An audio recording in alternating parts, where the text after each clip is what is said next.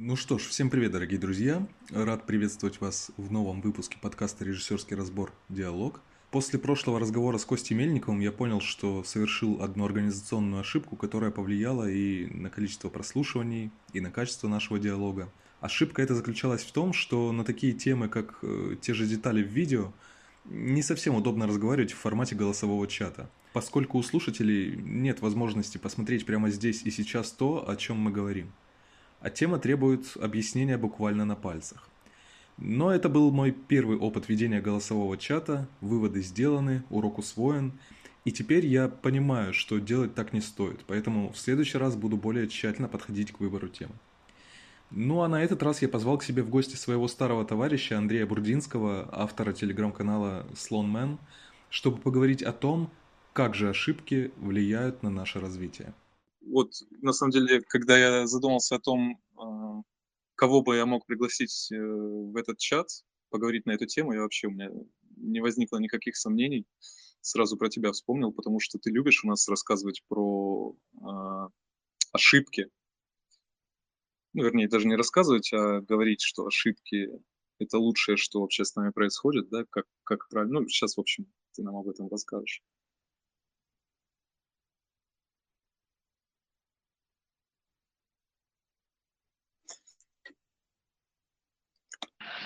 Я бы, если честно, был бы рад, если бы у нас случился некий интерактивчик. Я бы сразу послушал чужие истории.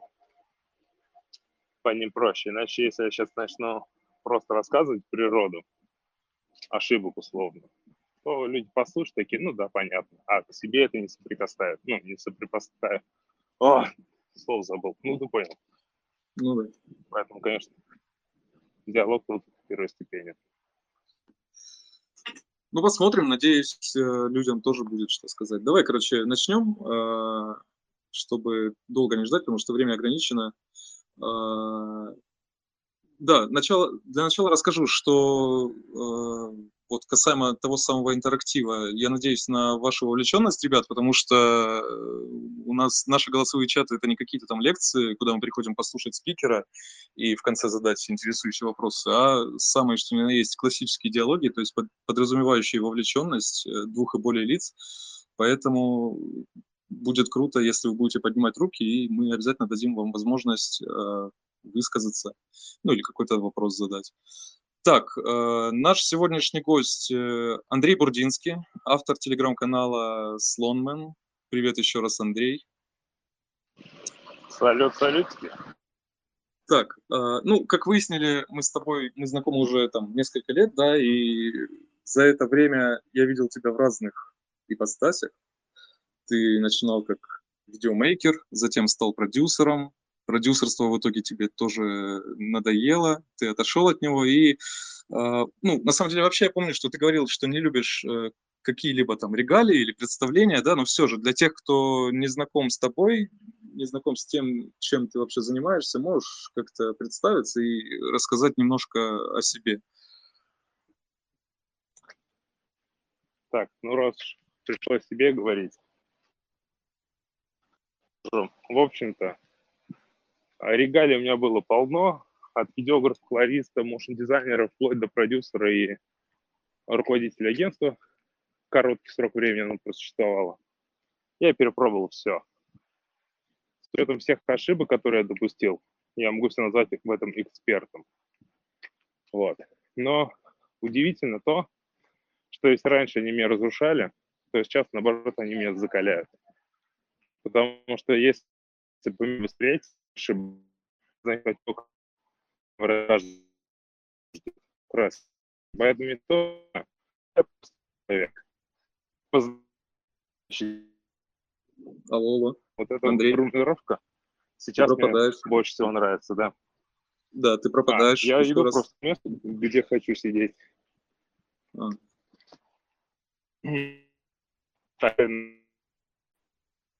Нет, тебя не слышно. Алло. Алло. Да, да, сейчас слышно. Еще раз можешь сказать?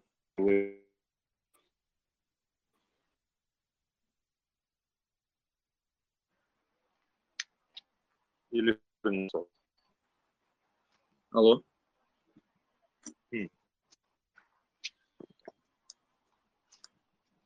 Так, Никит. Да, вот, Что-то сейчас я не хорошо. пойму. А, Что ты не поймешь? Ну, в общем-то, я простой, я, в общем-то, простой человек, ни больше, ни меньше. Без регалий. Окей. Так будет проще. Относись ко мне как к никто. Окей. Но тем не менее, ты много э, за свою жизнь ошибок совершил, да, и можешь как-то э, своим опытом сейчас с нами поделиться. И, э, собственно, мой первый вопрос, ну, наверняка ты в этом разбираешься. э, откуда вообще в нас э, берется животный страх вот этот совершить ошибку? Что способствует этому? Почему мы боимся ошибаться? Вот, тут на самом деле очень просто. У нас есть такой термин, э, который считается культовым, называется самооценка. Ну, который стоит и сам, и оценка. И на самом детстве твердят о том, что вот, ты должен быть таким, ты должен быть таким, ты должен, вся жизнь типа гонка. Вот. И когда ты зачем-то гонишься, ты боишься проиграть. Особенно если ты доходишь до каких-то уже высот, там кто-то тебя знает, появляется какая-то такая вот мнимая популярность, и она, собственно, и становится началом конца. Люди на- начинают бояться ошибаться, из-за чего искажается их творчество, и все летит в тартарары. Ну, условно, вот это природа страха ошибок. Потому что нас общество приучает тому, что жизнь – это гонка. Как будто мы выживаем тут. Ну, то есть, Вот если э, так, если вкратце сказать. Ага. Ну, то есть, э, фактически мы можем сказать, что там а, из-за сложившейся системы воспитания, да, которая у нас там есть э, в постсоветском, скажем, пространстве, да, может быть, и в других странах, а, ну, то есть, вот эта система воспитания, она влияет на то, что в итоге люди как бы боятся ошибаться. Да не система воспитания. Тут все общество. То есть тебя в детстве воспитывали под одним углом, когда ты начинаешь взрослеть, те друзья начинают тоже подкидывать. Я лучше, я хуже. Смотри на эту, посмотри на эту. А этот с этой девчонкой встречается, а этот с этим. Ну и т.д. и т.п. короче. Так что это не воспитание, тут в целом у нас все окружает то, что заставляет нас куда-то бежать, торопиться, получать какое-то призвание от людей. И это порождает страх ошибаться. Просто э, смотри, почему я спрашиваю про систему воспитания. У меня есть, например, э, подруга, психолог. Она говорит, что э, все мы родом из детства, да, это ее любимые слова. Ну, то есть, как бы, она тем самым подчеркивает, что все там психологические всякие проблемы, э, к которым я отнес бы вот этот страх ошибаться, да, э, ну, собственно, у нас из детства.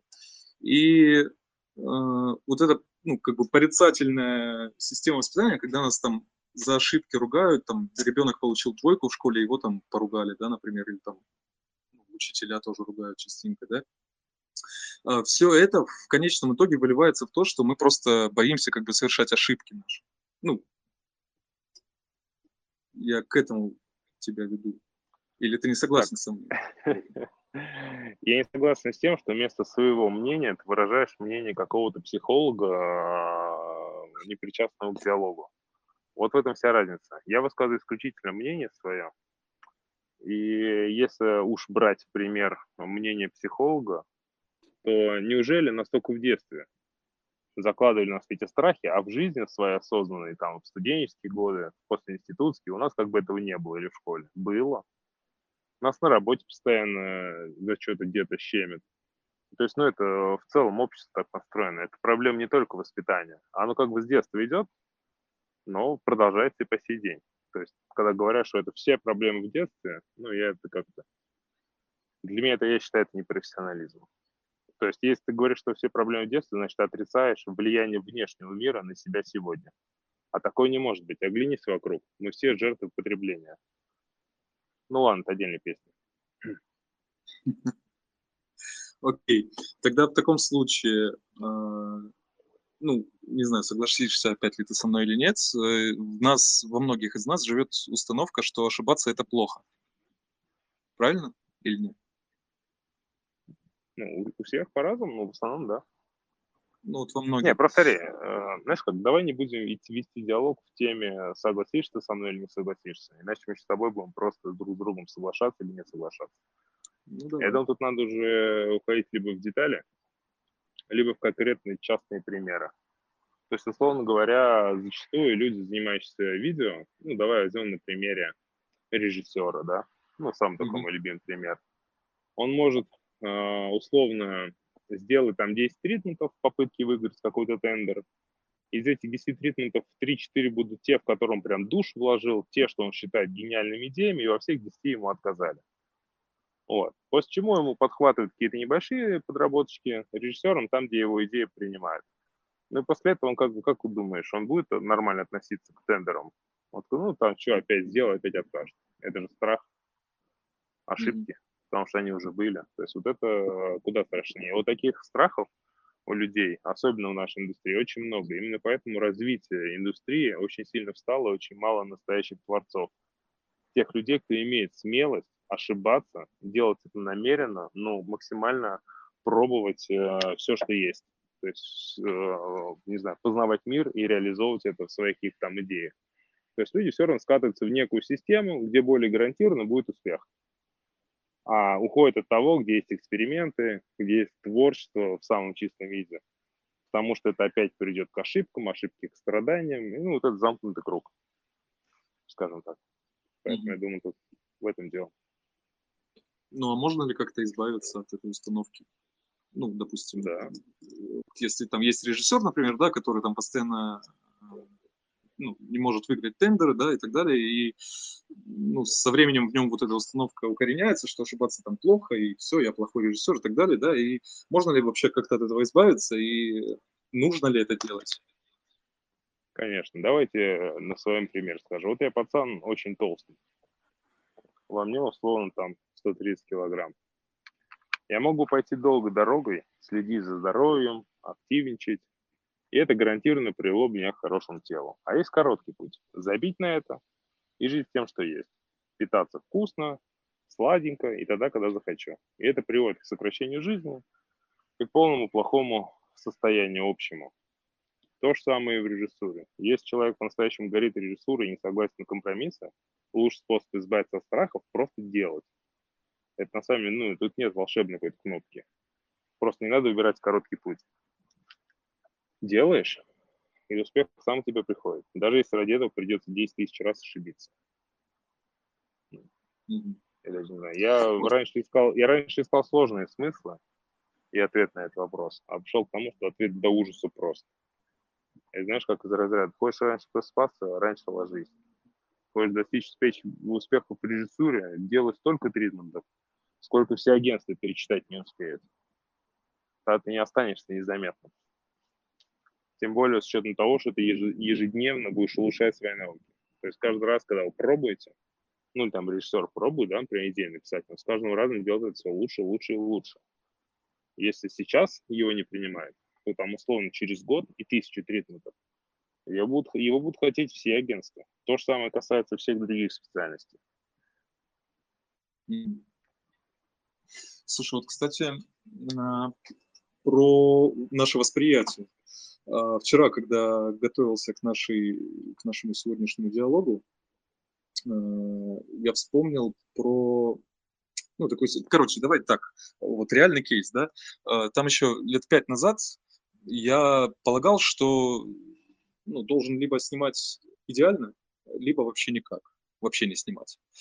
При том, что особых там навыков у меня 5-6 лет назад не было, ну, то есть фактически я ничего не умел, да, и когда поток творческой энергии все же меня заставлял взять в руки на тот момент фотоаппарат, да, чтобы пойти и снять какое-то видео, а, мой запал длился ровно до первой э, совершенной ошибки.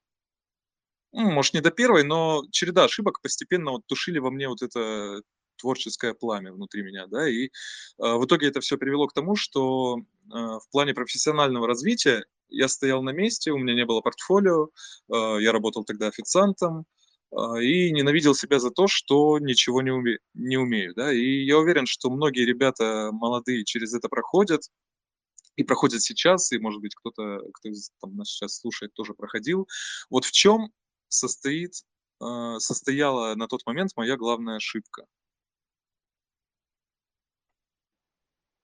Если меня спрашиваешь о том, какая у тебя была ошибка, я не знаю. Это вопрос ты должен сам себе задать. Я же не могу тебя судить.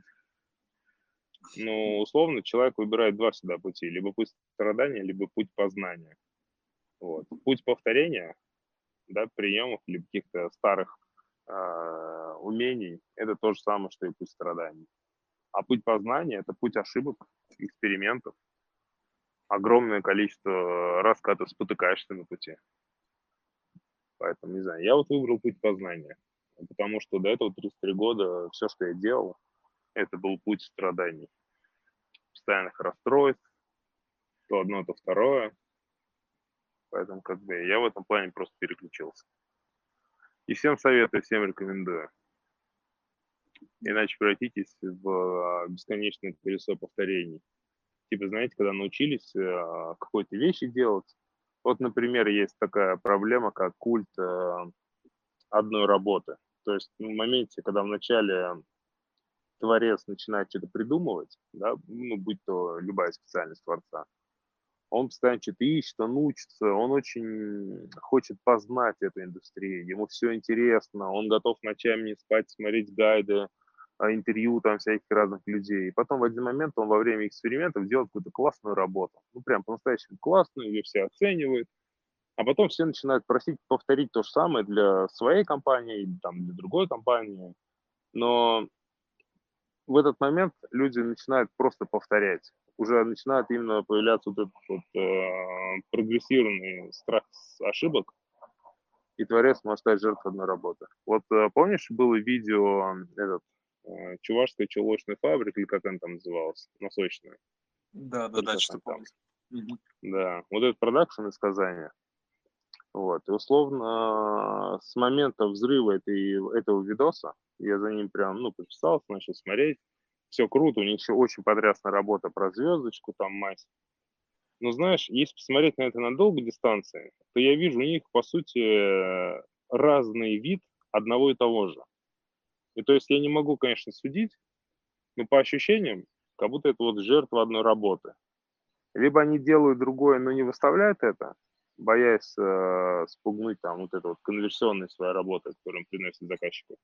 Либо что, я не знаю, короче. Но вот э, глядя на многих людей на долгой дистанции, да, там 3-4 года, ты понимаешь, что люди либо что-то пробуют разное, либо уже в один момент после стрельнувшей работы повторяются.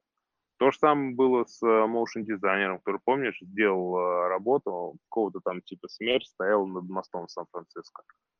Mm-hmm. А помню, как-то в один момент как стрельнуло. Вот я недавно его нашел, он то же самое делает. Только у него просмотров все меньше и меньше, лайков все меньше и меньше. То же самое было с питерским пацаном, который «Звездные войны» там э, сделал во время митингов. Ну, там ставил этих людей. Ленин фильм, что ли, него там называется то же самое. Все последующие работы совершенно идентичны. То есть это вот выбор путь страдания, когда творец от познания перешел в повторение и, следовательно, в страдания. Потом он на, ну, на долгую дистанцию поймет, что он уже не актуален, что уже старый не цепляет, а новый дело, что не заходит. Ну, и это прям вот, если честно, очень большая, на мой взгляд, проблема и ловушка для любого творца.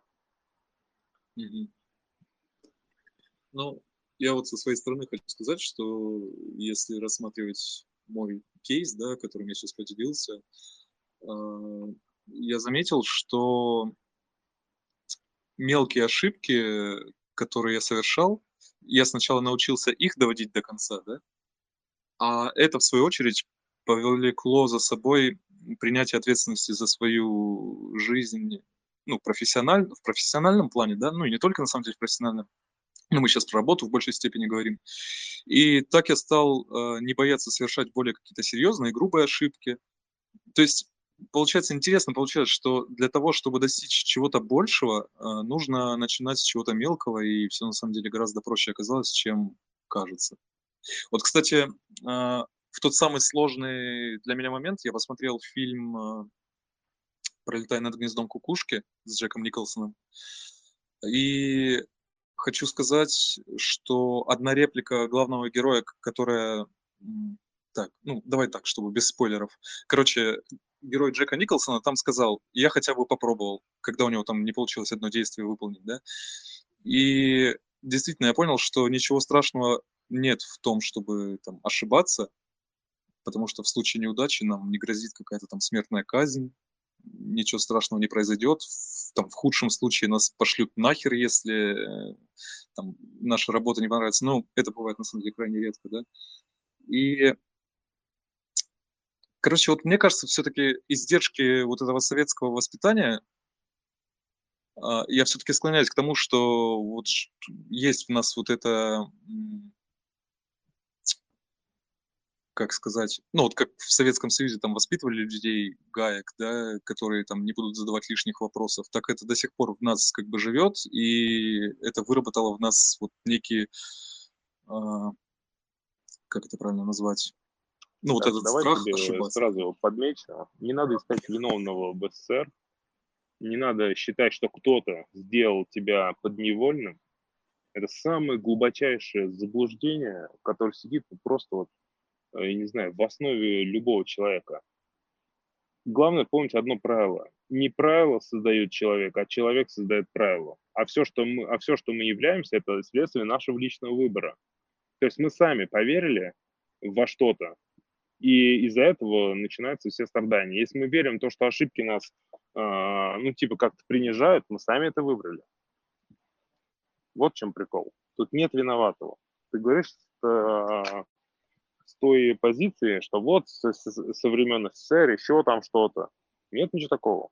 Мы сами выбираем свою жизнь, мы сами ее вершим. Так как мы решили для себя, так и идет. Поэтому я считаю, что тот, тот пример, там, не знаю, знаешь, как а, у меня, я раньше очень сильно переживал а, за кучу разных моментов. Да, там у меня куча знакомых разводились. Я такой, ой, ну как так, как так? Потому что, ну, боже, мы сами же выбрали и жену, и жизнь свою и обстоятельства. И человек, который э, зашел в искусство, в видеоиндустрию, э, желанием творить, а сейчас сидит где-то в каком-нибудь продакшене, делает то, что не любит, это его полностью выбор.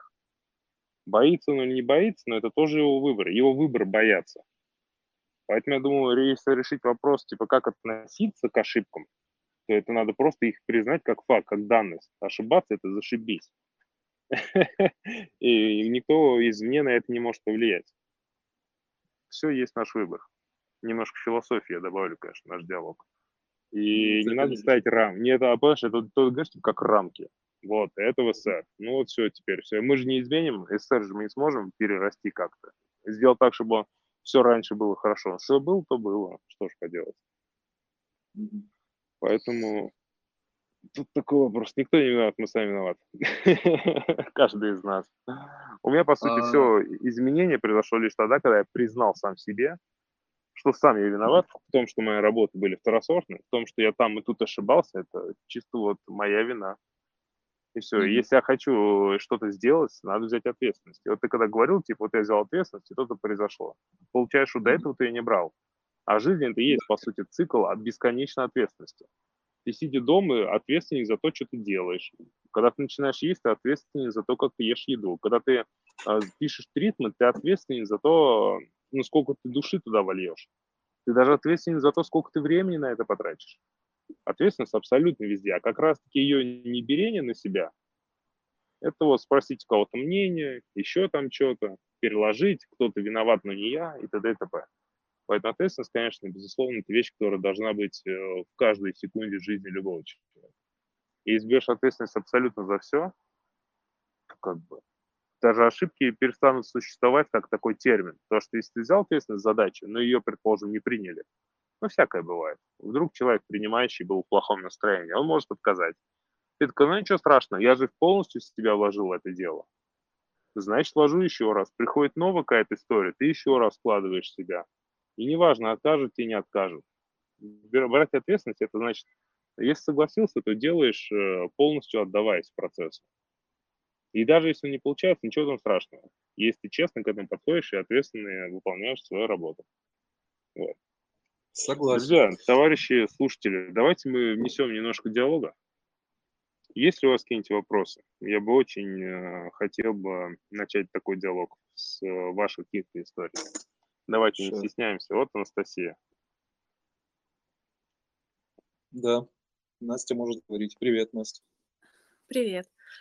Спасибо большое, что вот такая вот возможность диалога появилась и диалога с лонменом. Вот такой вопрос. Э, Идет тема личной ответственности. Если, например, происходит такая ситуация, когда у тебя играют эмоции, и тебе нужно решить прямо здесь сейчас, но получается в этот момент, когда у тебя вот происходит вот эта буря эмоций, ты снимаешь с себя ответственность, ты начинаешь, мягко говоря, поддаваться маркетинговому ходу. Ты начинаешь хотеть купить какую-то вещь, ты можешь ее себе позволить, но по факту она тебе никак не пригодится в жизни. Вот как лучше всего поступать в данной ситуации? Это очень интересный вопрос, если честно. А, хочу сказать на своем опыте, что я человек, который был э, рабом потребительства. То есть у меня всегда были машины, коллекции часов, а, техника там всякая. То есть я прям был фанатик трат денег. И в свое время я на них тратил баснословные суммы.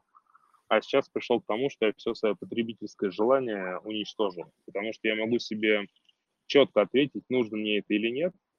А, и в том числе это происходит потому, что я умудрился точнее, я смог обуздать эмоции.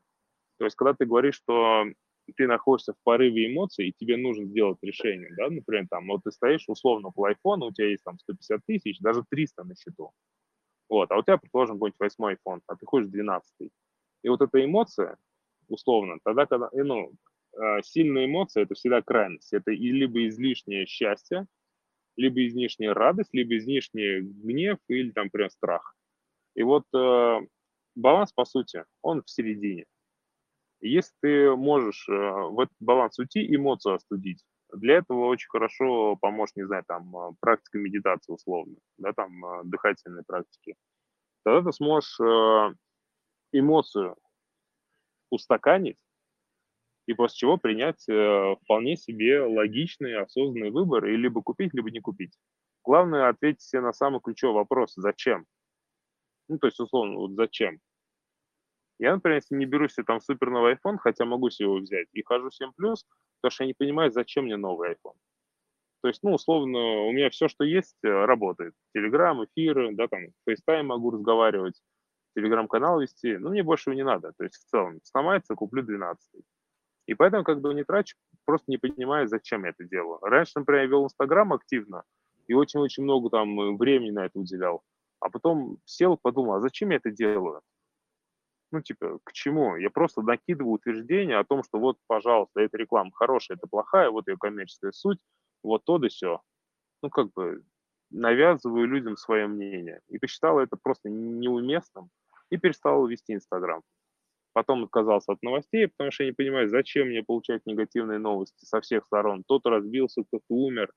Ну, и так э, негатив в моей жизни полно. Сейчас его стало меньше. И вот и таким образом э, начинаешь э, делать жизнь ярче, брать ответственность за любое действие, несмотря на эмоции. Потому что эмоции – это то, чем можно управлять. Эмоции, по сути, это а, проявление ума. Это не что-то отдельно. То говорят же, типа, ум в мозгу, эмоции в сердце. На самом деле все в сердце, и любая эмоция также находится там. Это просто химическая реакция, которую также можно успокоить. И тогда в жизни не будет импульсивности каких-то резких движений непонятных, да, там, э, не знаю, сорваться на какую-нибудь мутную тусовку. Ну, я прям условно, конечно, пример привожу. Вот, Настя, если ответил или есть доп. вопрос, то давай, а то я люблю очень долго говорить, буду сам себя останавливать. Да не, говоришь по делу, все отлично. Хорошо, а если критическая ситуация? То есть, например, кто-то умер, и у тебя идет чистая истерика, слезы, боль. И я понимаю, что здесь происходит снятие ответственности, но однако э, у тебя вот эта реакция на подобное событие, она у тебя, мягко говоря, ну, привита обществом отчасти, и идет боль от того, что идет потеря любимого человека. Есть ли как-то какие-то практики, либо же, ну, возможность в такой ситуации как-то резко взять себя в руки, либо же переключить внимание, чтобы не впадать в вот это состояние боли, и потом из-за того, что как бы... Ну, у меня просто было такое состояние, что я где-то полгода была в депрессии о том, что у меня умер родной человек. И я сама себя в это, э, как сказать, эмоцию загнала и не давала себе выйти, потому что считала, что это будет правильно, так надо, надо скорбить. Да, ну тут видишь, э, тут, наверное, вопрос в том, что когда уходит э, дорогой тебе человек, да даже знакомый, да, с кем тебя хоть что-то связывало, у тебя в душе твоей, в памяти появляется пустота некая. Пустота, которая тебе более недоступна. То есть вот был человек вчера, ты могла с ним общаться, даже если не звонил ему, да, там, например, ну, у тебя была возможность это сделать. Сейчас же ни возможности, uh-huh. ни повода, абсолютно ничего нет, и это вызывает такую черную дыру. И это, ну, наверное, сразу, сходу это невозможно решить. То есть, э, чтобы к этому нормально относиться, к смерти как таковой, знаешь, как в восточной философии есть такая интересная мысль, называется «искусство умирать». Если ну, типа, мы настолько любим побеждать, что совсем не умеем проигрывать. Но если мы освоим искусство умирать каждый день, то каждый следующий день будет для нас счастьем того, что мы живем. Поэтому, типа, надо овладеть вот искусством умирать. То есть, грубо выражаясь, э, э я до конца, может быть, не доосознал эту мысль, но я точно понимаю, что к смерти надо относиться, короче, попроще. А Потому а это не концепция «жить одним днем»? Нет, концепция «жизнь одним днем» это значит то, что можешь в один день совершить огромное количество ошибок. То есть это точно неправильно. То есть надо жить сегодня так, чтобы в твоем дне, в твоем каждом действии сегодня не было отголоска прошлого, который тебя ограничивает. Например, какая-нибудь неуверенность. Ну, например, там, месяц назад тебе парень сказал, что ты непривлекательная, ну, условно, да, там, и ты хочешь весь день как бы об этом думаешь, и эта мысль отравляет твой день. И таких вот моментов из прошлого много, мы все равно много всего с собой тащим. И вот если мы не умеем опустошать голову, то мы теряем ощущение жизни как таковой. Вот сейчас прям жизни у нас нету. И вот страх ошибок, это тоже, по сути, все, что мы знаем, весь наш опыт, это просто наши воспоминания вчерашние. И если мы их тянем в сегодняшний день, как некие убеждения, правила жизни, то мы далеко не уйдем. Поэтому жить сегодняшним днем, это значит, э, ну, в моем понимании, тогда, когда ты не, прош... не помнишь о прошлом, каждый день занимаешься любимым делом самоотверженно, не тратишь ни секунды на лишние действия, которые являются, ну, вредом для тебя. И это как бы является гарантом э, успеха в долгой перспективе. То есть, условно выражаясь, ну, начнешь следить за питанием по чуть-чуть, но каждый день, то через время у тебя будет гарантированно здоровое тело начнешь практиковать условную медитацию по 20 минут в день, и через э, там несколько месяцев тебя ждет общее спокойствие. Начнешь, например, э, читать э, условно, там, не знаю, каждый день по 20-30 листов книги, к концу года прочтешь огромное количество книг. Ну, то есть э, день нужен-то для того, чтобы по максимуму во все сферы влезть, в которых реально интересно. Отдаться полностью всем процессам с полным пониманием, зачем ты это делаешь. Вот. А вот я, например, сейчас, ну, знаешь, как с огромным количеством людей общаюсь из сферы, и я понимаю, что там э, все, что они делают, ну, либо 90% этих действий, это не то, что они на самом деле хотят. Просто это обстоятельства им диктуют так действовать. И они как бы действуют. То есть люди по умолчанию находятся в стадии выживания. Они выживают. Кто-то выживает плохо, кто-то выживает хорошо в дорогих машинах, квартирах но все забыли о том, что жить, надо жить, а не выживать. Ну, я, например, такой же человек. Я мог по полгода условно чуть ли не из дома не уходить, постоянно работа, работа, работа. А сейчас я все лето гуляю, хожу вокруг, столько всего интересного, короче, начал видеть. Ну, это же классно. Да, если честно, да. И мне кажется, я познал счастье в жизни и всю его природу. Потому что то, что раньше я делал, сейчас я никогда в жизни категорично не вернусь к тому образу жизни, который был ранее. И это делает меня а точно еще счастливее. И все, да, сколько угодно. Прости, что перебила. А что делать, если вот такой образ жизни не принимают родители? То есть, например, у меня вот лично такая ситуация. Я мечусь от сферы к сфере, потому что мне вначале не нравилось э, рисование манго, потом мне не нравилось просто рисование само по себе, ну, как портретное. Потом я поняла, что давай 2D-анимация. 2D-анимация покадровая мне тоже не понравилась. И дальше пошла в 3D-моделирование. Тоже не понравилось. Сейчас я пошла в motion дизайн. Сейчас мне это нравится. И вот эти вот, как сказать, путь познания, про ошибок э, моим родителям очень не нравится, и они очень сильно как бы хотят, чтобы я пошла на завод просто, да, и облегчила им жизнь этим. Но я этого лично не хочу и понимаю, что они это делают, чтобы мягко говоря, обезопасить меня. Вот. Слушай, ну, И тут, постоянно деле, происходит очень конфликт. прост. Это очень простая ситуация, на самом деле. Тут надо четко понять, что твои родители – люди, а, чей интеллект является довольно-таки твердым. То есть он э, прошел огромное количество лет, огромное количество ситуаций. Для них стабильность совсем в другом ключе играет, нежели чем для тебя. Мы же, э, например, сейчас живем в мире супер быстро развивающемся. Буквально 15 Ага. лет назад никто не думал, что все остальные, ну, условно.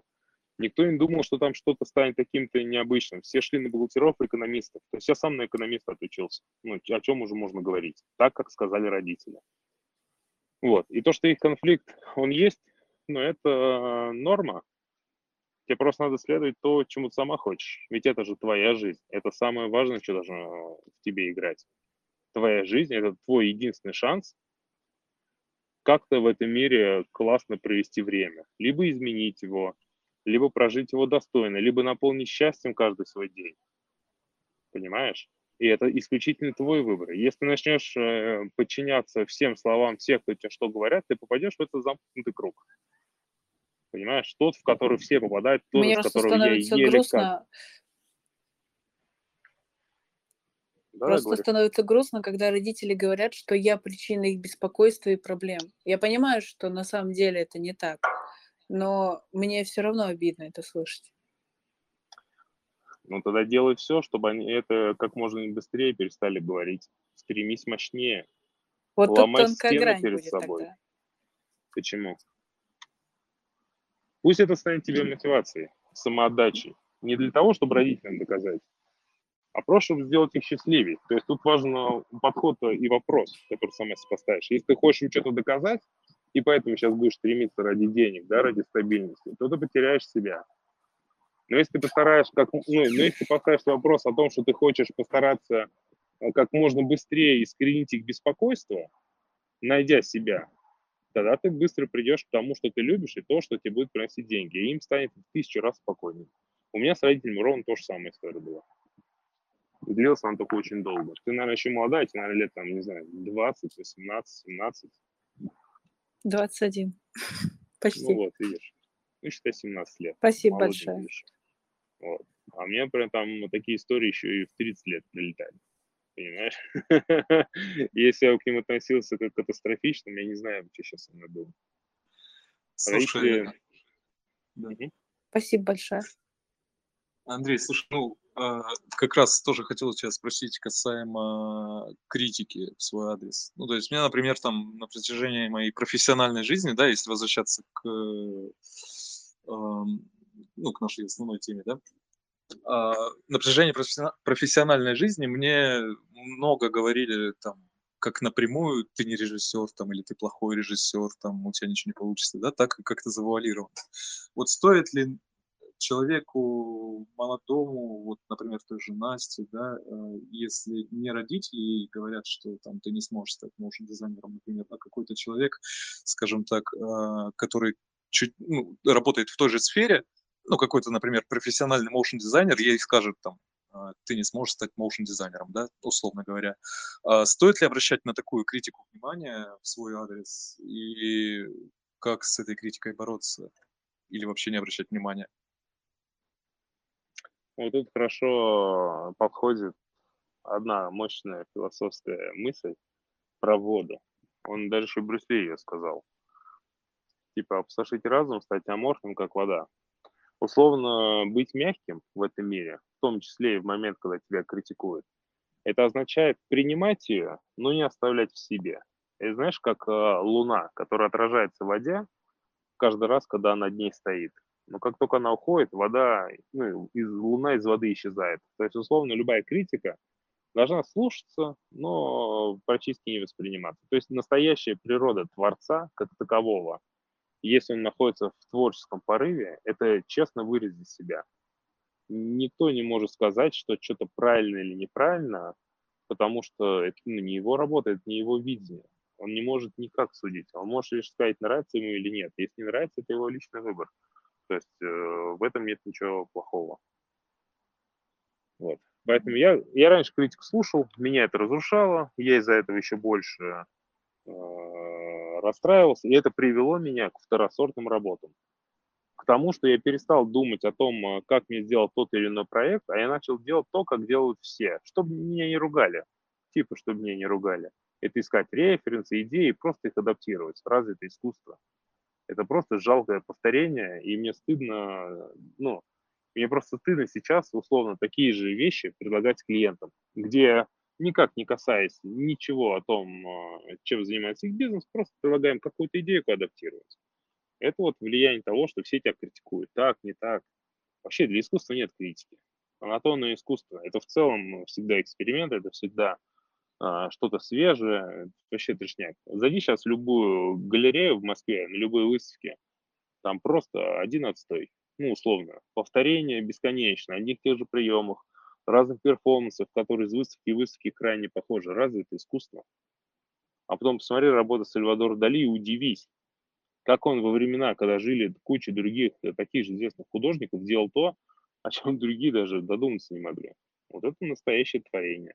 Я думаю, что если человек выбирает путь творца, критика э, вообще для него слово должно забыться. А если человек выбирает путь исполнителя, например, да, например, колорист там, или еще кто-то, или там 3D-модельеры, а, или как это называется, ну, те, кто лишь исполняет ТЗ, ну, там критику еще можно послушать, если найдется со стороны клиента. Но творцам критика незнакома и должна быть полностью чужда. Согласен. Слушай, а можно ли без ошибок построить э, свою карьеру молодому специалисту? Что, в принципе, мы вообще ну, считаем ошибкой, да? То есть, например, нащупывание своего собственного стиля происходит э, исключительно в рамках совершения ошибок или это какой-то там иной процесс, который там можно другими словами описать?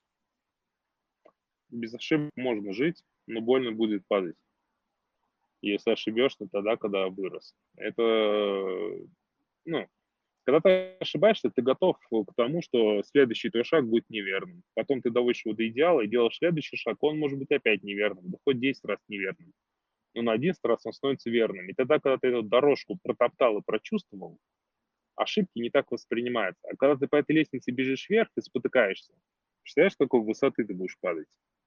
Потом вот на эту лестницу вряд ли ты захочешь лезть.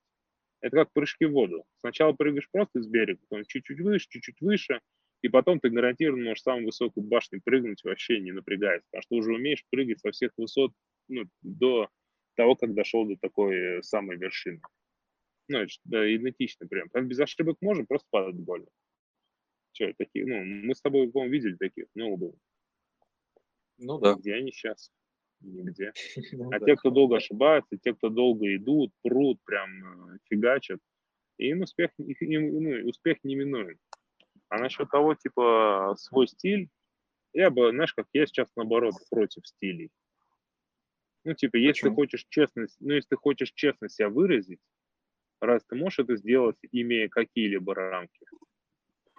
Ну, условно, вот я, прям как художник, я могу себя выразить, ну, как творец, я могу себя выразить не только видео, могу себя выразить, не знаю, недавно картину нарисовал, это просто шедевр. Потому что взял ты выразился условно, хотя я рисовать не умею.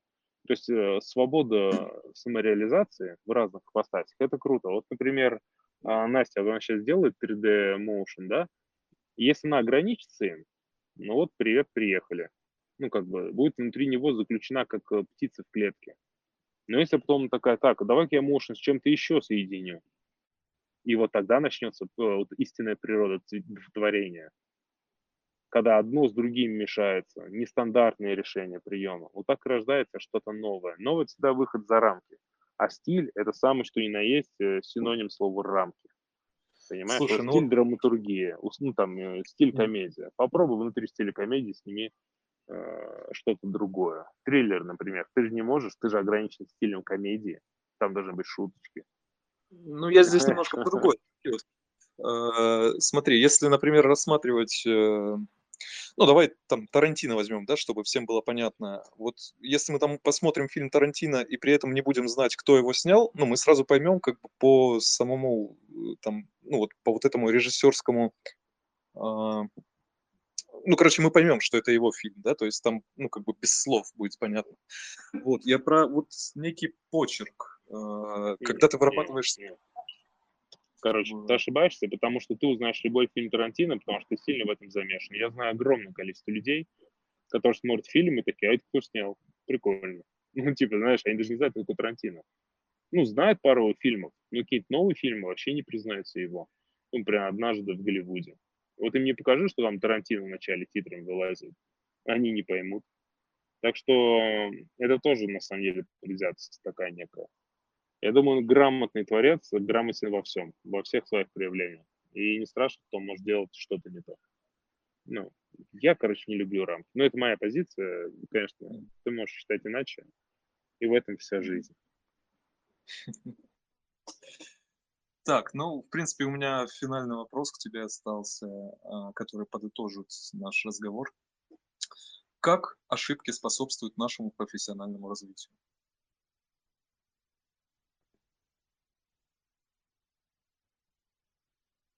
Андрей? Так, а повтори, да. пожалуйста, а то у меня сели наушники, я пока переключался и все прослушал. А, как ошибки способствуют нашему профессиональному развитию? Это такой финальный вопрос, который призван подытожить наш э, диалог. Да, мне кажется, этот вопрос отпадает с учетом контекста всего сказанного, нет? Или есть э, непонятность? Не, в целом все понятно, но как бы так в двух словах можешь сформулировать, как это все нам помогает? Или не можешь в двух? Ну, ошибка это, не знаю, просто течение жизни. Если его игнорируешь, ничему никуда не идешь. Ты же не можешь идти на одной ноге. Тебе нужна вторая нога. Первая нога – это условно попытка, вторая ошибка. Ну, условно. Чтобы шагать, надо двумя двигаться. И ошибаться, и находить правильное решение. А, и ошибаться, и действовать, и ошибаться, и действовать. Рано или поздно научишься ходить, а того глядишь еще и бегать, а того глядишь еще чемпионом мира по бегу станешь. Ровно тогда, когда начнешь двумя ногами работать, а не пытаться прыгать на одной и типа не ошибаться. Ну, наверное, метафорично можно так сказать. Окей. Спасибо большое. А, ребят, если у кого-то остались еще вопросы, поднимайте руки, мы дадим вам возможность высказаться. Если нет, то спасибо тебе, Андрей, большое за этот диалог. А, у меня, да, все, больше никто не хочет с нами разговаривать. Ладно, тогда спасибо тебе большое, Андрей, что уделил нам время. А, если там кто-то еще что-то напишет, то я тогда тебе перешлю все вопросы, и мы сможем ответить на них. Все, пока-пока. Все, спасибо. Всем, спасибо, всем пока.